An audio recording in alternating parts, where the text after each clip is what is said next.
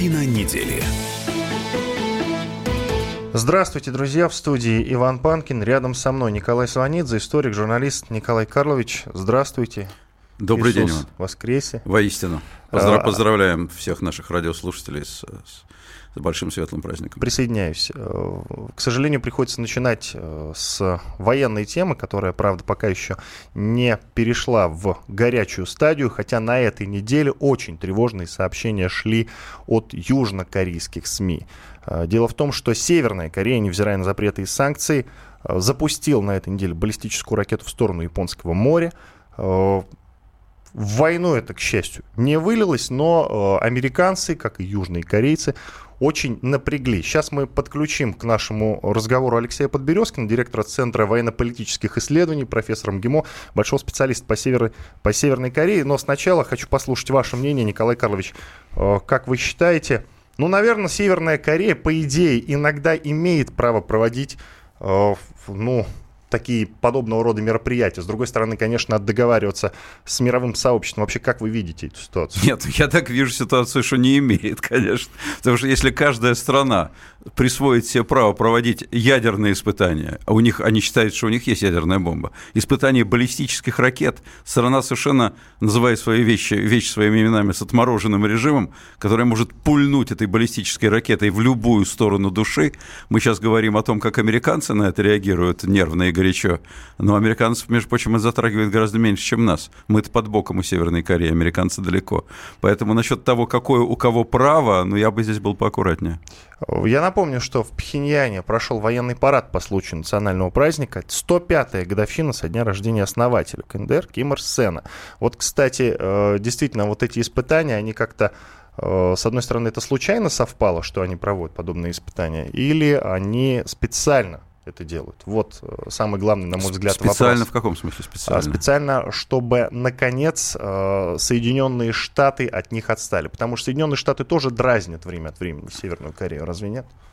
Э, Да нет, что Соединенным Штатам дразнить Северную Корею, это смешно. Э, Где, где и кто Соединенные Штаты, где и кто Северная Корея? Чего ж дразнить-то им этого э, диктатора маленькой страны, страш, страшного кровавого диктатора маленькой страны? Зачем им дразнить? Они- американцы хотели бы решить проблему, это да, а дразнить вовсе не в их интересах. Вот в его интересах дразнить, чтобы показать своему народу в очередной раз миру, какой он крутой. Американцам показывать крутизну не нужно, они, они по, по определению крутые. Мгм. Цитирую э, сейчас э, я главу КНДР. Если США осмелится на любую провокацию, мы мгновенно нанесем разрушительный удар на ядерную войну. Мы ответим своим ядерным ударом.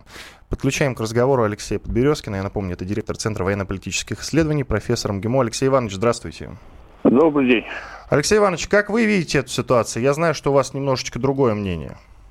Ну да, у меня другое э, мнение, потому что на самом деле ситуация гораздо сложнее, чем э, э, Николай Карлович говорит. Э, Значит, во-первых, перед э, глазами лидеров, не- неважно, какие они, диктаторы, демократически избранные, там кто-то, э, кто, бы они ни были, пример других государств, э, которых Соединенные Штаты уничтожили.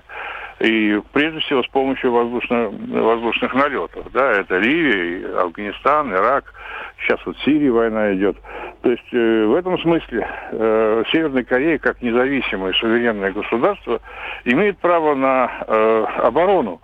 И это право зафиксировано в уставе Организации Объединенных Наций. Всеми доступными у нее способами. В том числе с помощью баллистических ракет, в том числе и с помощью ядерного оружия.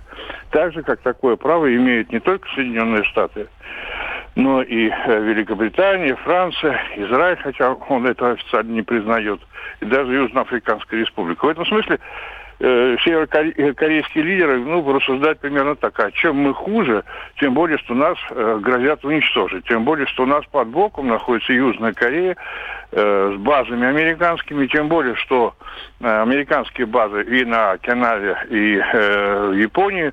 Тем более, что у нас есть опыт самой кровожадной войны, которую против нас развязали американцы. В свое время эта война унесла 3 миллиона жителей, э, граждан э, Кореи, ну, правда, северной и южной. Это самая кровопролитная война была после Второй мировой, мировой войны. Значит, вот это все вместе говорит примерно следующий лидерам. Я еще раз говорю, я не заступаюсь за северокорейских лидеров, за их режим. Речь не об этом совершенно, а просто как суверенное государство, у которого есть свое руководство. Вот вы имеете право? Они говорят, конечно, имеем. И в этом смысле они имеют. Более того, они прекрасно понимают, что э, абсолютная несоразмерность их потенциалов, экономических и военных. И поэтому их решимость защищать свой суверенитет на мой взгляд, это очень хороший пример другим государствам, которые отказались уже от своего суверенитета.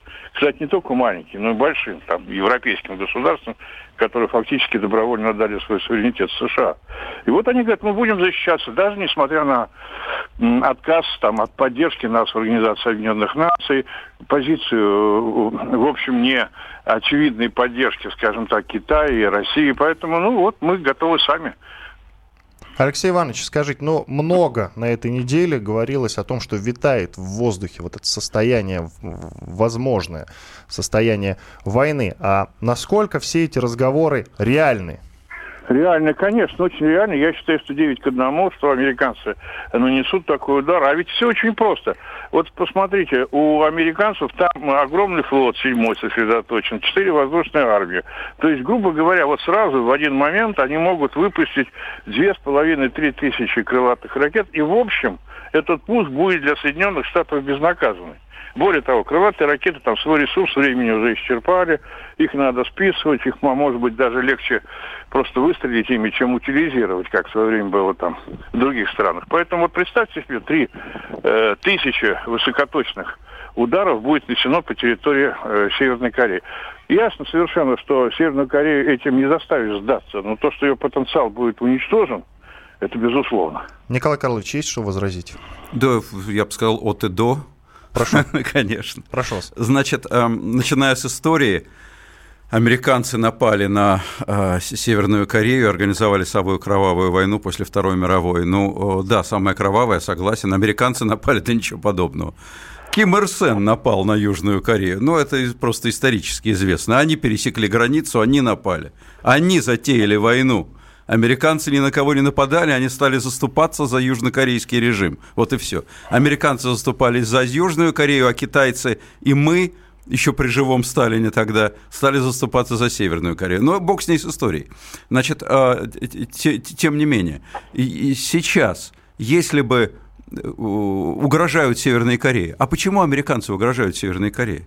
Надо им угрожать Северной Корее. Она им вообще нужна, если бы они себя спокойно, адекватно вели. Если бы этот молодой человек по имени Ким Чен Ын, там фактическая э, необъявленная, незаявленная монархия в Северной Корее, потому что наследует от отца к сыну уже внук у власти, если бы он вел себя прилично, не угрожал своим соседям. У американцев других проблем нет – они вообще и Обама не хотел э, э, никак себя проявлять во внешней политике, он был крайне осторожный политик.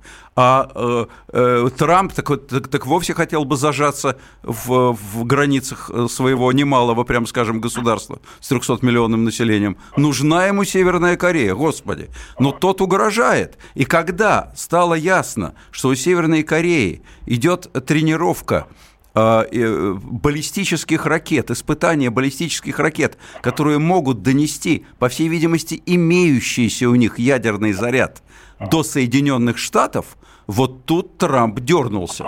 И при всем моем абсолютно негативном отношении к Трампу, э, к его, к его странной э, для политика такого ранга психической структуре, к его странным реакциям, к его, к его тоже достаточно дерганным решениям, но в данном случае я его как президента США могу понять. Я не могу понять нас, потому что мы-то, я, как, как я уже сказал, гораздо ближе э, к Северной Корее, чем Трамп. Но, тем не менее, Трамп действительно может решить проблему без всяких ядерных ударов. Он действительно, действительно задушит, задушит прямо под землей все эти, все эти возможности Северной Кореи кому-то угрожать. Паучий режим. Они, собственно, он собственных, собственных министров стреляет там из крупнокалиберного пулемета. Ему плевать на весь мир, я имею в виду Ким Чен Ына. Но все эти ребята, все эти отмороженные диктаторы, они кажутся сумасшедшими, пока речь не заходит об их заднице. Абсолютно убежден, что как только речь зайдет, она уже зашла, о личной, не очень худой заднице э, молодого человека по имени Ким Чен Ын, я думаю, что он... Картина недели.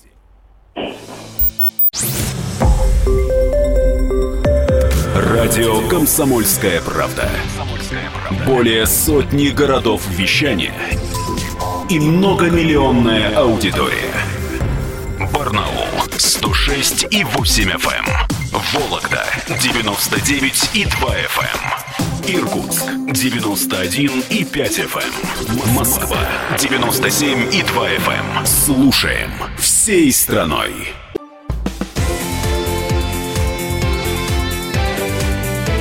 Картина недели. По-прежнему Иван Панкин, а также Николай Сванидзе, историк, журналист в студии радио «Комсомольская правда». Продолжаем обсуждать самые главные темы этой недели. Я напомню, что обсуждаем, конечно, конфликт, который э, продолжает зреть между Соединенными Штатами и Северной Кореей. Можно даже сказать, э, кстати, можно так сказать, между мировым сообществом и Северной Кореей можно, отдельно. Можно, можно я объясню почему, кстати. Прошу. Потому что здесь не только там Запад объединенный, я не могу сказать, что здесь Россия на стороне Северной Кореи. Мы, конечно, всегда будем оппонировать Соединенным Штатам, будем критически относиться к тем или иным их намерениям, но мы точно не на стороне Северной Кореи, потому что мы прекрасно сознаем угрозу, которую несет нам этот режим э, у нас под боком. Но и здесь отдельный вопрос, очень интересный, оппозиция Китая. Вы знаете, что когда... когда... Китай всегда посередине. Китай, но посередине это общие слова. Вот в данном случае, э, как мне главный предмет переговоров э, Трампа с руководителем Китая Си Цзиньпином который был, переговоры были как раз в тот момент, когда наносился удар эм, томогавками по, по сирийскому аэропорту. В тот момент, когда Тиллерсон был в Москве, в этот момент китайский руководитель был в Штатах. И они как шерочка с машерочкой разговаривали с Трампом. И разговор у них был, по моей информации, на одну тему – Северная Корея – и они, как ни странно, как у меня такое ощущение, договорились. И Китай будет оказывать мощнейшее политическое, экономическое, любое массированное давление на Северную Корею. Только По... не военное, уверен. Нет, разумеется. А зачем, зачем военное? Зачем военное? Слон и моська. Здесь речь идет не о войне достаточно политического давления, торгового, экономического.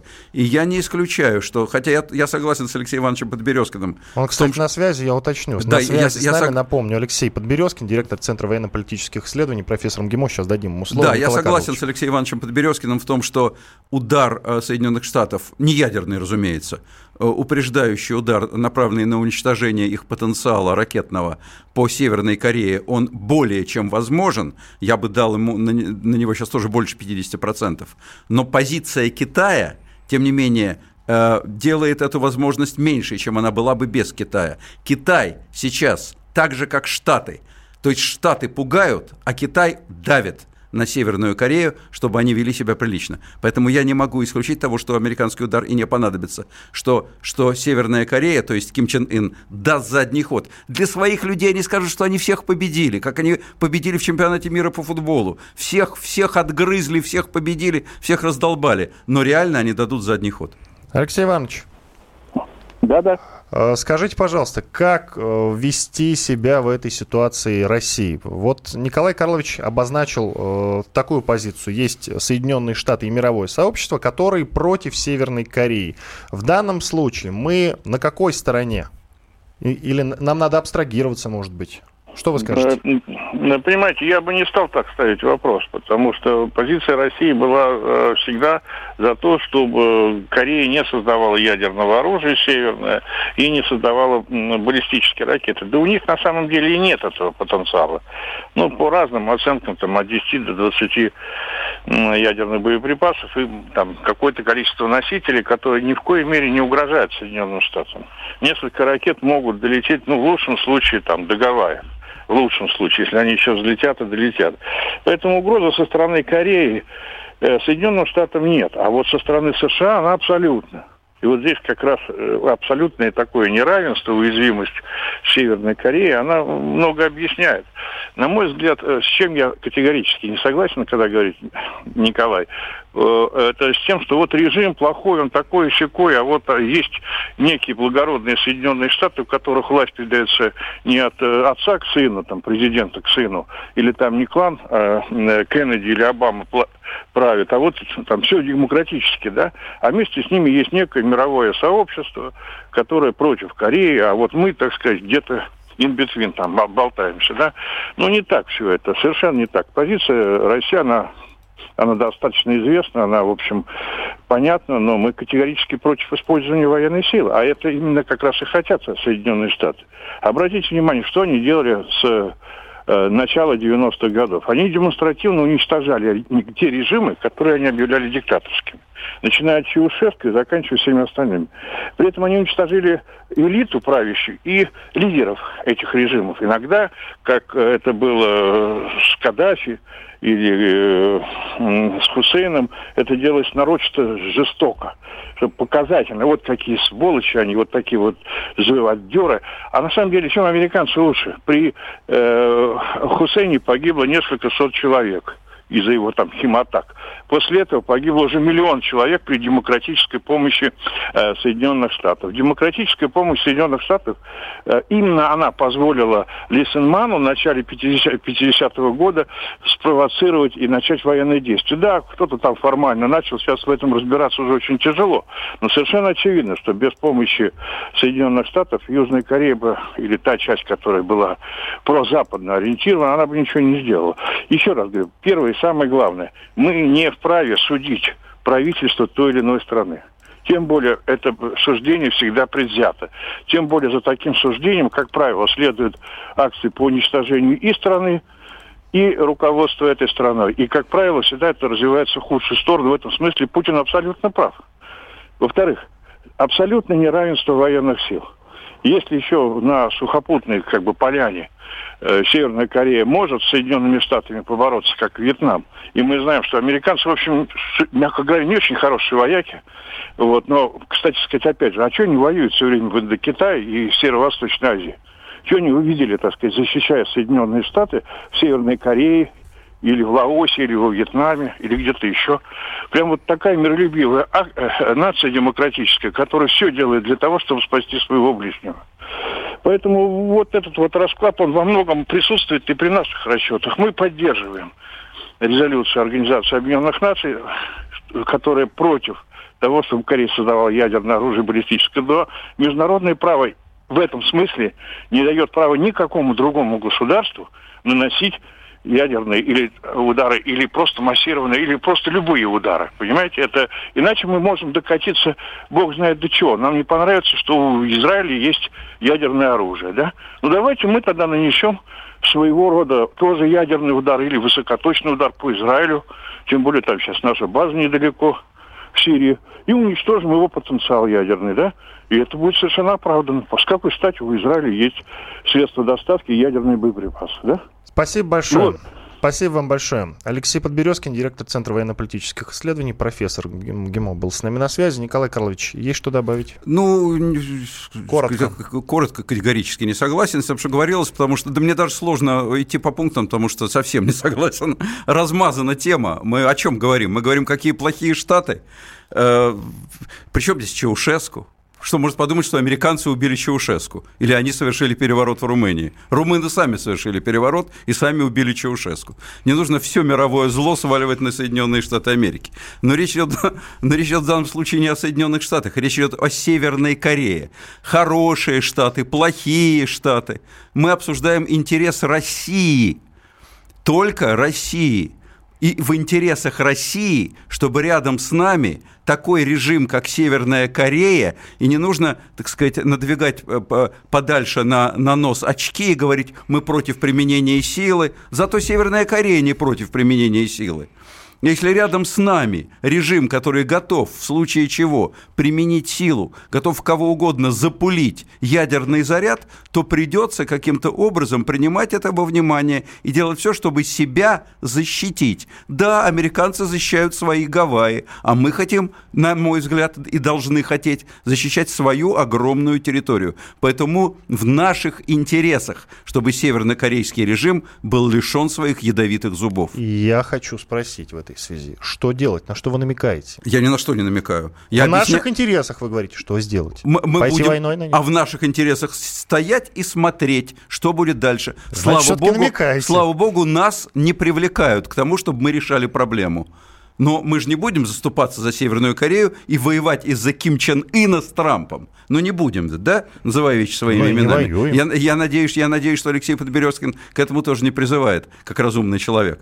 И китайцы, которые ближе к Северной Корее, чем мы, тоже и сильнее, чем мы, и больше, чем мы – не собираются воевать с Соединенными Штатами из-за Ким Чен Ына. Поэтому мы посмотрим, что сделает Трамп с Ким Чен Ыном. Посмотрим, я бы сказал, с большим интересом. Маленькая ремарка не для спора, Николай Карлович, не навязывайте. Э, что касается того, что Китай сильнее и т.д. и т.п., в 69 году Китай сильный. Китай уже пытался в 69 нанести... году В 69 году Китай был много слабее, чем мы. С тех и пор... пытался нанести ядерный удар сейчас по нет, Советскому сейчас, Союзу. Сейчас нет Советского Союза, мы живем в России которая гораздо меньше Советского Союза и экономически, и в военном отношении, а Китай стал гораздо мощнее. Мы сейчас несопоставимы с Китаем ни по людскому, ни по военному, ни по, ну, по военному в меньшей степени, ни по людскому, ни по экономическому потенциалу, а военный в значительной степени есть производная от экономики. Ставим точку в этой теме. Единственное, что хочу сказать, Китай воевать не умеет. Экономически Ой, может быть. А, Китай не умеет, все, все, Америка все, не умеет, только мы а, умеем воевать, больше никто. WhatsApp плюс 7 967 200 ровно 9702. Участвуйте в нашем разговоре разговоре, пишите, вот, кстати, пишут,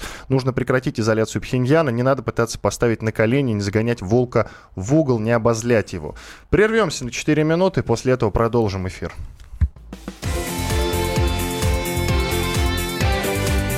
Картина недели. Радио «Комсомольская правда». Более сотни городов вещания – и многомиллионная аудитория.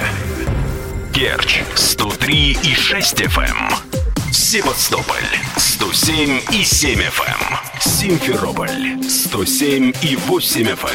Эм. Москва 97 и 2 FM. Слушаем всей страной.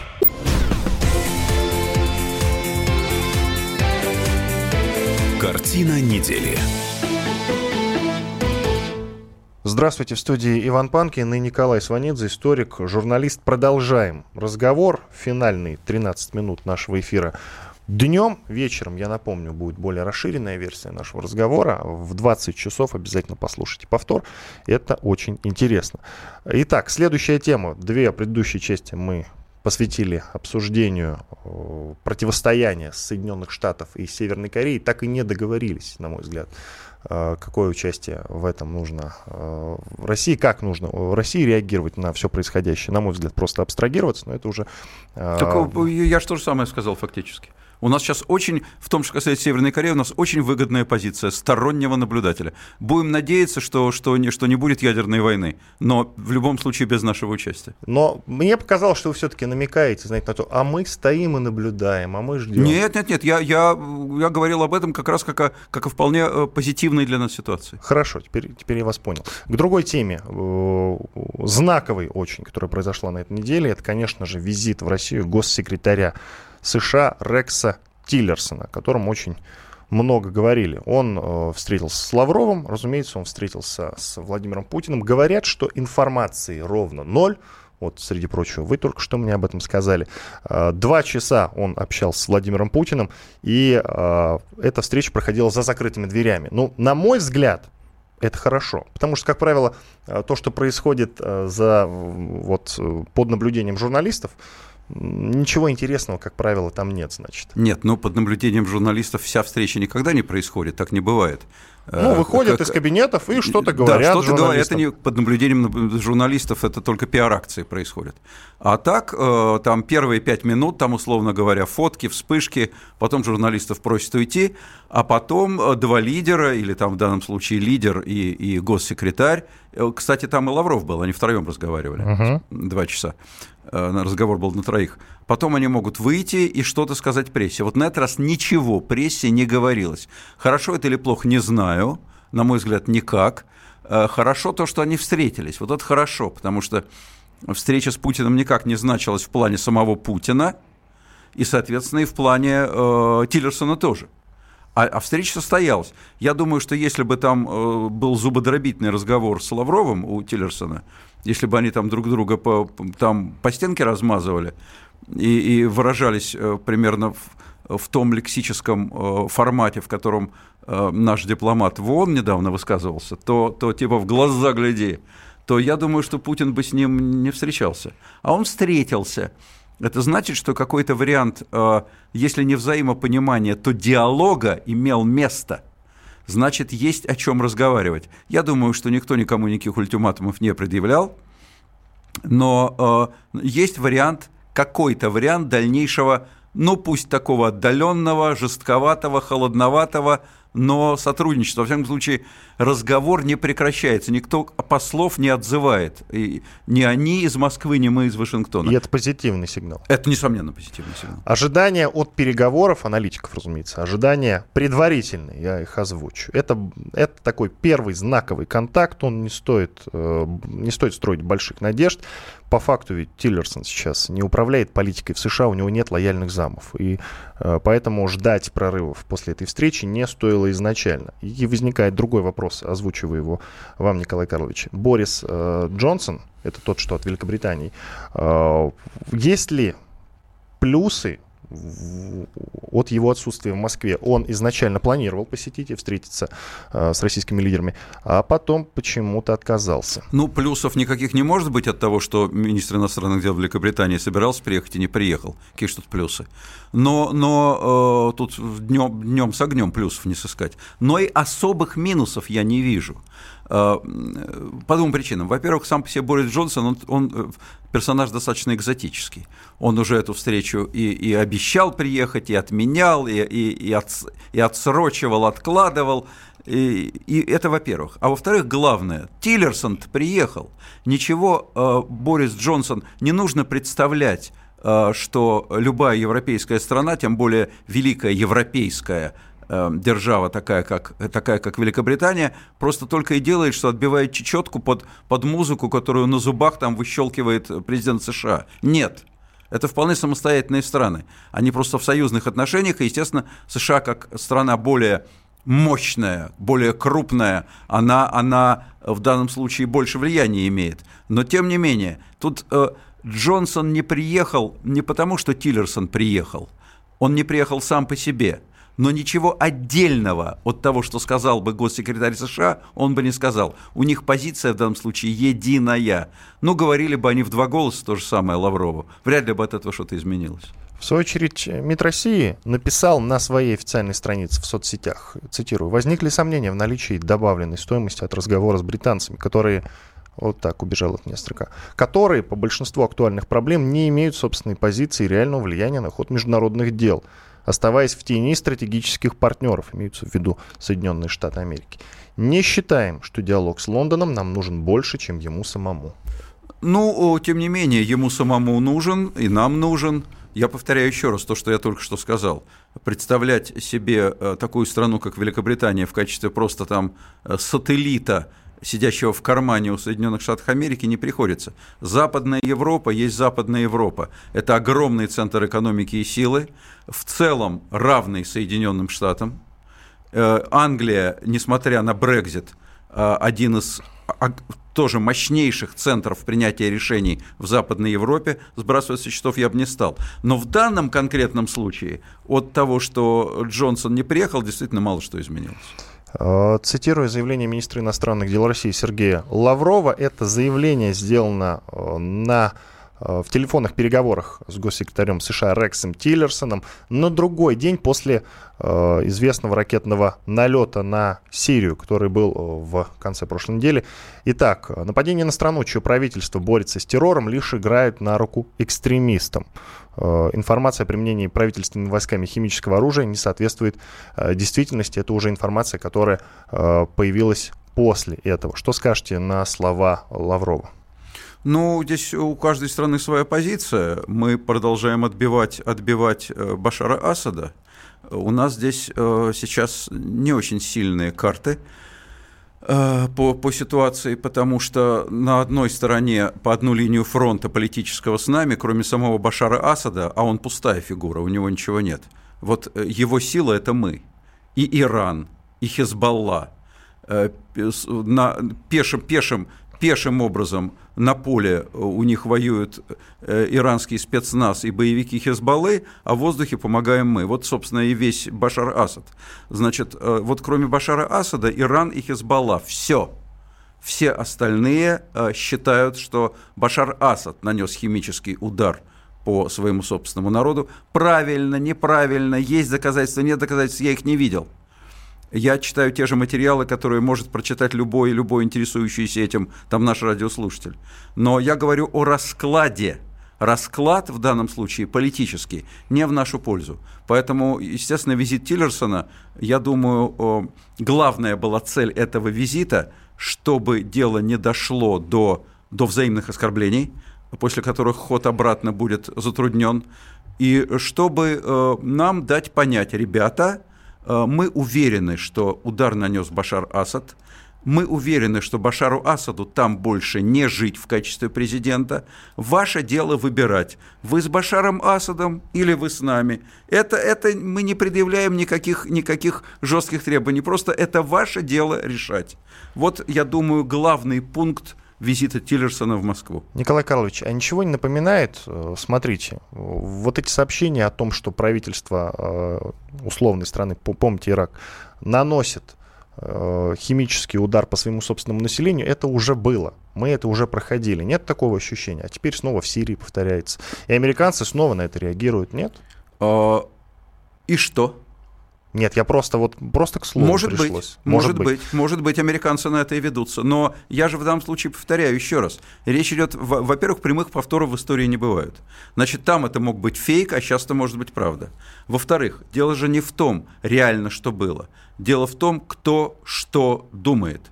Вот по этому поводу мировая общественность, скажем так, то есть, иначе говоря, почти все, весь земной шарик, как бы он ни относился к Трампу, одобряет удар по Асаду, а мы и Иран не одобряем. Вот такой расклад сил.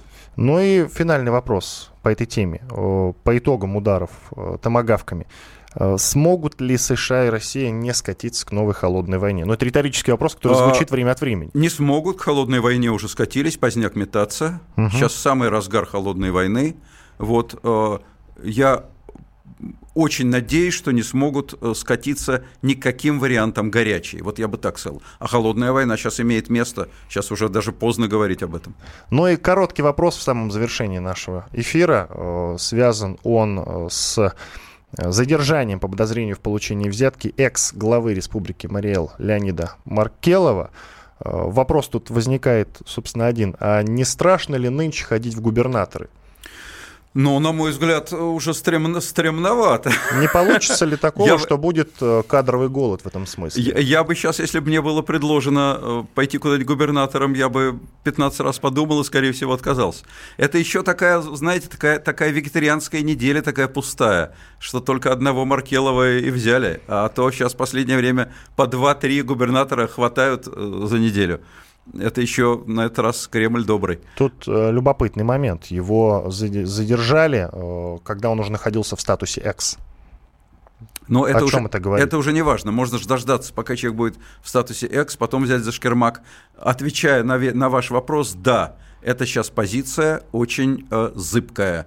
Э, я думаю, что на них сейчас направлен, направлен удар так называемой борьбы с коррупцией.